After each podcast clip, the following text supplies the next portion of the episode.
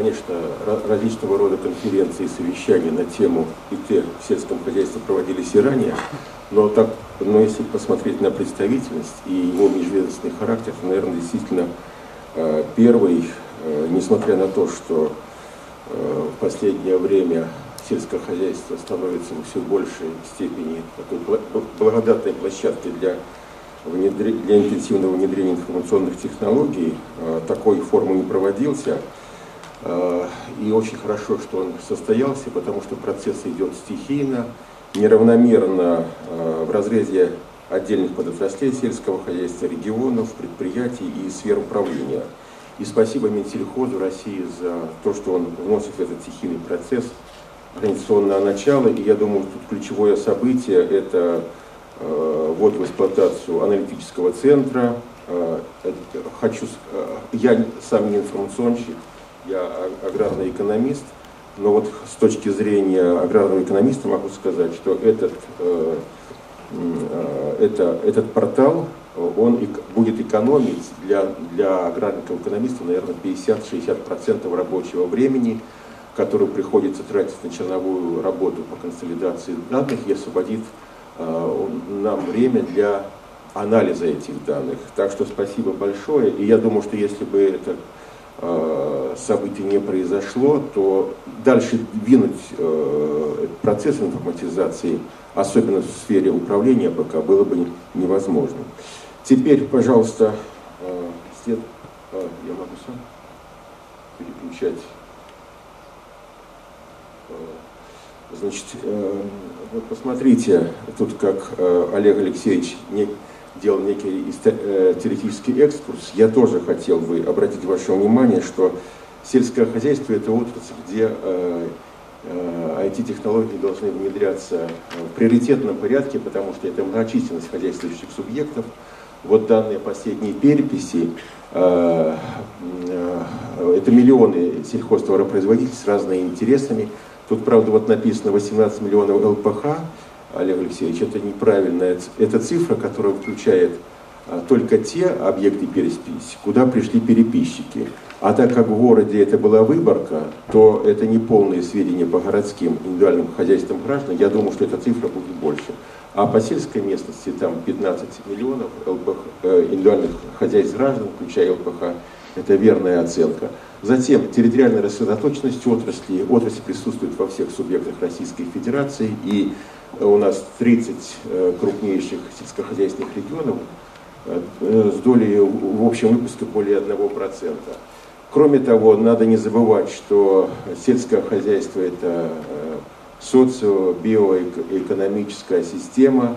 Здесь множество факторов, которые надо учитывать сельхозпроизводителю, чтобы принимать эффективные управленческие решения. И необходимо обладать накопленной информацией, потому что вот э, объект э, приложения аграрного труда – это агробиоциноз, который формируется десятилетиями и веками, и необходима э, информация об этом агробиоцинозе каждому производителю. Несмотря на, э, не забудьте, что раньше в каждом хозяйстве агроном вел, вел карту полей.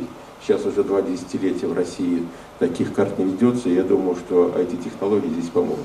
Затем это глобализация и повышенная волатильность э, агропродовольственных рынков э, приводит к тому, что стандарты продукции э, формируются за тысячи километров от сельхозпроизводителя, цены на него формируются за тысячи километров, уровень издержек, но он обязан учитывать всю эту информацию, чтобы принимать эффективные решения. И также растущее влияние глобальных климатических изменений – это тоже один из факторов, который, я думаю, будет э, двигать IT-технологии в сельском хозяйстве вперед. Теперь я хотел перейти к своей узкой теме. Вот, аграрная политика и развитие IT-технологий, потому что, э, да, можно бесконечно накапливать информацию, э, как-то анализировать ее, но если этот, э, эта информация не станет фактором аграрной политики, эффектив, КПД нашей работы будет, будет, будет очень э, низка. Э, на наш взгляд, это, это, начало этой работы положил, как вы знаете, э, закон о развитии сельского хозяйства, принятый э, в 2006 году, где есть вся 17 специально посвященная системе государственного информационного обеспечения сельского хозяйства и связанных с ним отраслей. Но сейчас эта глава, наверное, устарела, и необходимо ее модернизировать. С одной стороны, важно все шире использовать э, информационные технологии для разработки тех или иных политических решений. И такие примеры уже есть. Например, Минэкономразвития России успешно использует федеральный портал проектов нормативно-правовых актов для их общественного обсуждения и оценки регулирующего воздействия на бизнес.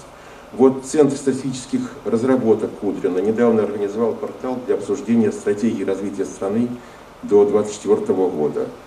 Но э, и в области сельскохозяйственной политики, к сожалению, таких э, ресурсов нет, что э, заметно объединяет, на, на наш взгляд, аграрно-политический процесс и не позволяет учесть мнение всех групп сельхозпроизводителей, а также предвидеть последствия принимаемых решений.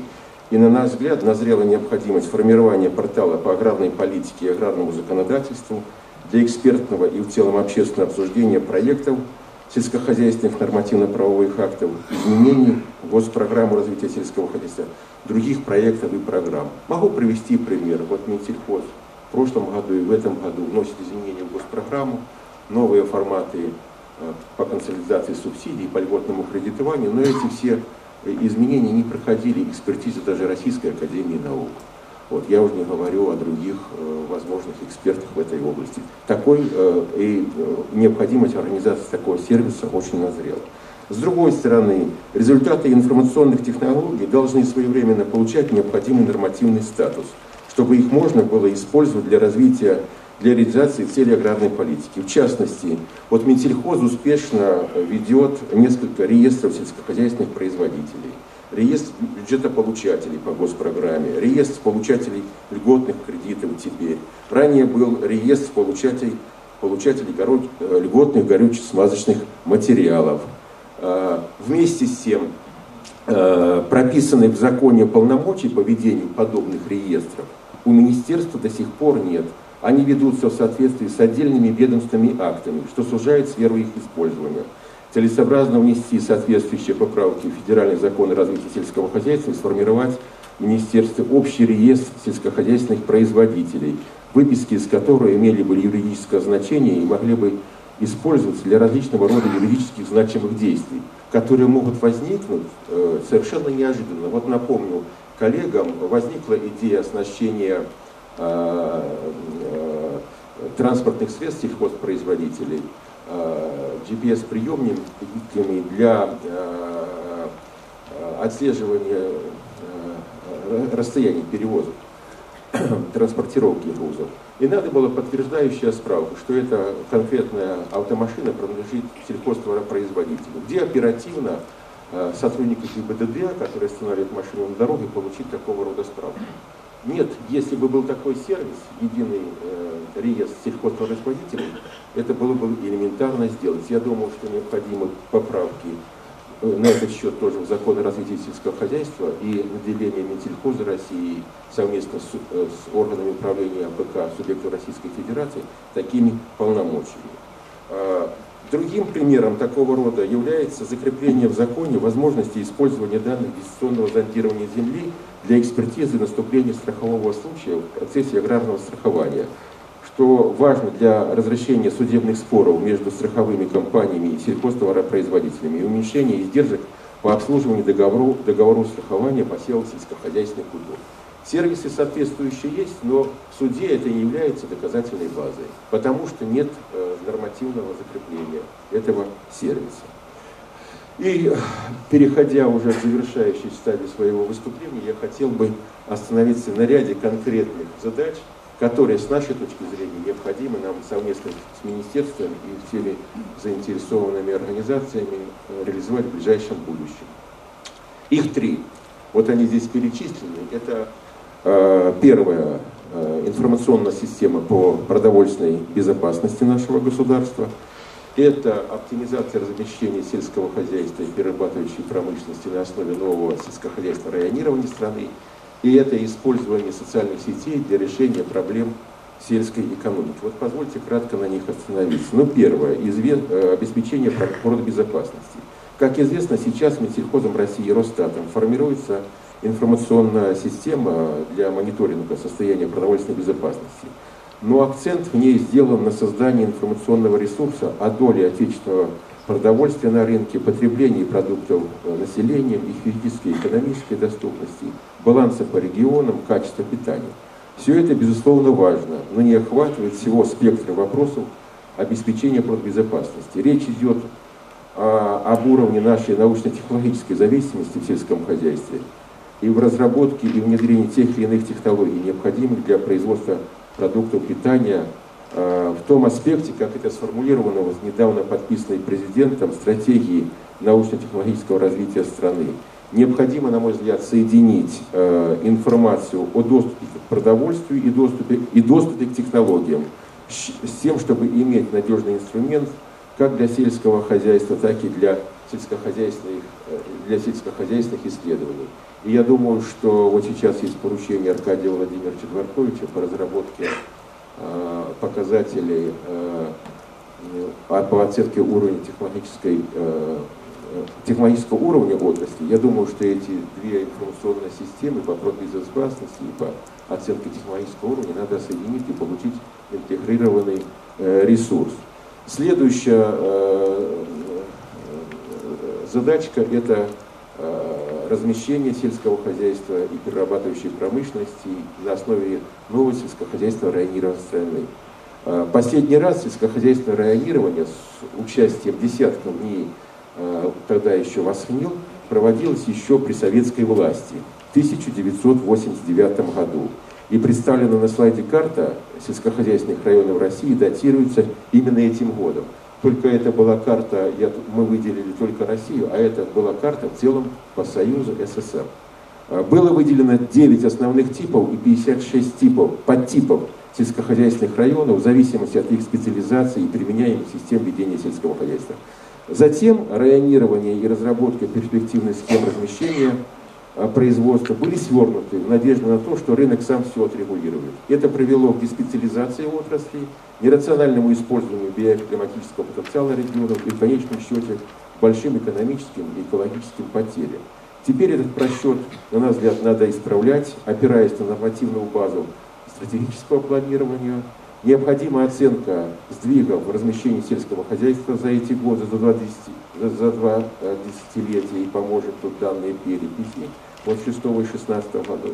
Необходимо анализ производства и потребления продуктов по регионам, учет их почвенных и других характеристик, тенденции развития транспорта и логистики в целом, ряда других факторов, чтобы разработать перспективные территориальные схемы развития сельского хозяйства и связанных с ним отраслей, что совершенно необходимо для эффективного управления как страны в целом, так и отдельных регионов. Государственная программа развития сельского хозяйства должна, наконец, получить четкие географические координаты, которых до сих пор нет. И э, самое последнее направление, о котором я хотел сказать, это социальные сети как инструмент для решения проблем сельской экономики. Это новое для нас направление – вот, э, возможности которого еще мало используются, но оно, на наш взгляд, очень перспективно и не менее актуально, чем, например, дистанционное обучение или телемедицина для сельской местности. Чем э, еще наши вузы занимаются и телемедицина Минздрав занимается. Но вот этим пока что не занимается никто. Но, как показал недавно проведенный Общественной палатой России и Минсельхозом России круглый стол, собравший лидеров сельских проектов и гражданских инициатив, реализуемых в сельской местности, информация о которых отражается на портале развитие села.ру, а, можно говорить, по крайней мере, о следующих направлениях а, использования этих социальных сетей для развития сельской экономики. Во-первых, это выявление активных участников, осуществивших общественно значимые проекты на селе и готовых передать свой опыт другим людям – формирование на этой основе эффективного сельского лобби, в хорошем значении этого слова, и неравнодушного экспертного сообщества. Некоторые из этих лидеров, э, которые вот собрала общественная палата, кстати, могли бы стать членами общественного совета Минсельхоза России, большинство э, которого составляет сейчас представители крупных отраслевых союзов, и, естественно, они выражают там одностороннюю точку зрения на происходящее. Вторая, второй возможный результат использования социальных сетей – это создание банка лучших практик по социально-экономическому развитию села. Ну, тут не нуждается в подробных комментариях. Затем, это развитие волонтерского движения на селе, создание волонтерских групп из сельского и, что очень важно, из городского населения для решения проблем э, развития конкретных сельских населенных пунктов или районов. У нас, коллеги, в стране около э, полутора миллионов волонтеров, и очень много из них работают в сельской местности, их силу созидательную можно направить не на митинги, а на решение конкретных э, задач конкретных населенных пунктов. Значит, третья и четвертая задача – это мобилизация методом краудфандинга, денежных и других ресурсов для финансирования социально значимых сельских проектов. А, кстати, такие примеры тоже есть. Э, при помощи ресурса planeta.ru Целесообразно, чтобы Минсельхоз России не только политически поддержал вот упомянутый информационный ресурс э, развития села.ру, э, продемонстрированный, кстати говоря, на прошлой золотой осени председателю правительства Российской Федерации Дмитрию Анатольевичу Медведеву, но и включил его в ФЦП «Устойчивое развитие сельских территорий» в раздел «Грантовая поддержка местных инициатив граждан» или поощрение и популяризацию достижений в сфере развития сельских территорий. А этих сельских активистов можно было бы пригласить на следующую золотую осень. В заключение я э, хотел уверить уважаемую аудиторию за, э, в том, что VIP имени Никонова будет активно участвовать в вашей работе и своими скромными творческими силами. Вот еще Виктор Иванович Меденников, доктор наук, присутствует, он будет во второй день конференции э, э, делиться с вами своими знаниями, участвовать в этих работах. Благодарю вас за внимание.